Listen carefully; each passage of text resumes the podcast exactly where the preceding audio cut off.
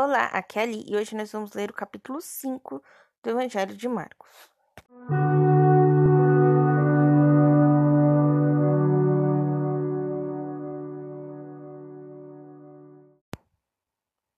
Bem-vindos aos Novenáticos e hoje nós vamos ler o quinto capítulo do Evangelho de Marcos.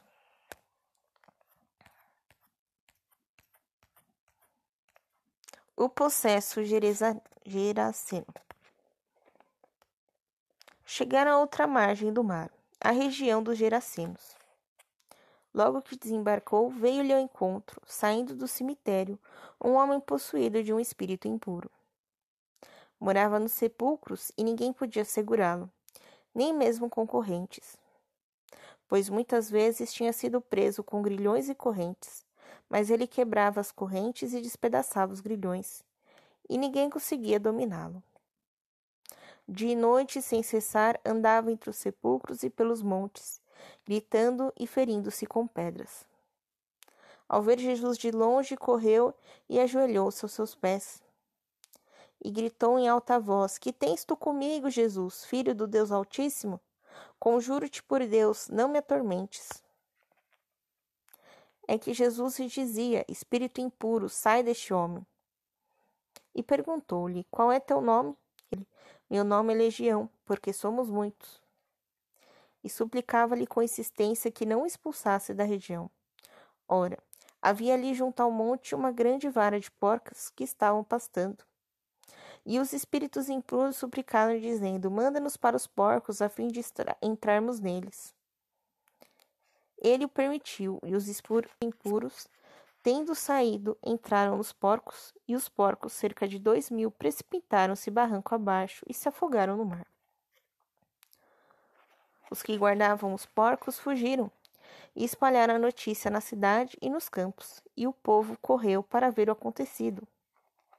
Quando chegaram perto de Jesus e viram sentado, vestido em perfeito juízo, o possesso de quem a legião se tinha apoderado, ficaram com medo. As testemunhas do fato narraram-lhes o que acontecera com os possessos e com os porcos. Começaram então a rogar-lhe que saísse de seu território. Quando Jesus subia à barca, aquele que fora possesso pediu para ficar com ele. Jesus não lhe permitiu, mas disse-lhe: Vai para casa, para junto dos teus, e anuncia-lhes tudo o que o Senhor fez por ti em sua misericórdia. Ele partiu e começou a proclamar para Decápole tudo quanto Jesus fizera por ele, e todos se admiravam. Jesus cura e ressuscita. Jesus atravessou de novo na barca para o outro lado. Numerosa multidão se reuniu à sua volta, e ele se deteve na beira do mar. Aproximou-se um dos chefes da sinagoga, chamado Jairo, o qual, ao vê-lo, caiu-lhe aos pés e pediu-lhe com insistência, dizendo: minha filhinha está morrendo. Vem, impõe as mãos sobre ela, para que se salve viva. Jesus foi com ele. As pessoas que o acompanhavam eram tão numerosas que o comprimiam de todos os lados. Ora, certa mulher que já por doze anos padecia de um fluxo de sangue e tinha sofrido muito nas mãos de vários médicos. Tinha gasto tudo o que possuía sem nenhuma melhora, pelo contrário, ia de mal a pior. Quando ouviu falar de Jesus, veio por trás entre a multidão e tocou em seu manto. Pois ela pensava: se eu ao menos tocar em sua veste, ficarei curada. Na mesma hora, secou a fonte de seu sangue e ela sentiu no corpo que estava curada da doença. Jesus, percebendo logo que uma força saíra dele, virou-se no meio da multidão e perguntou: Quem tocou em minha veste? Responderam-lhe os discípulos: Está vendo a multidão que te aperta de todo lado e ainda perguntas quem me tocou? Ele olhava em redor procurando aquela que o fizera isso. A mulher então, tremendo de medo, sabendo o que lhe acontecera, veio ajoelhar-se diante dele e contou a verdade.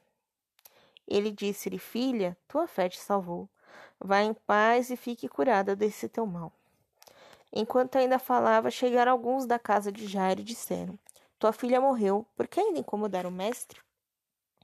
Jesus ouviu o que diziam e falou a Jairo: Não tenhas medo, basta ter fé. E não deixou que ninguém o acompanhasse, exceto Pedro, Tiago e João, irmão de Tiago. Quando chegaram à casa do chefe da sinagoga, ele viu o tumulto e gente que chorava e gritava forte. Entrou na casa e disse: Por que esta agitação e estes choros?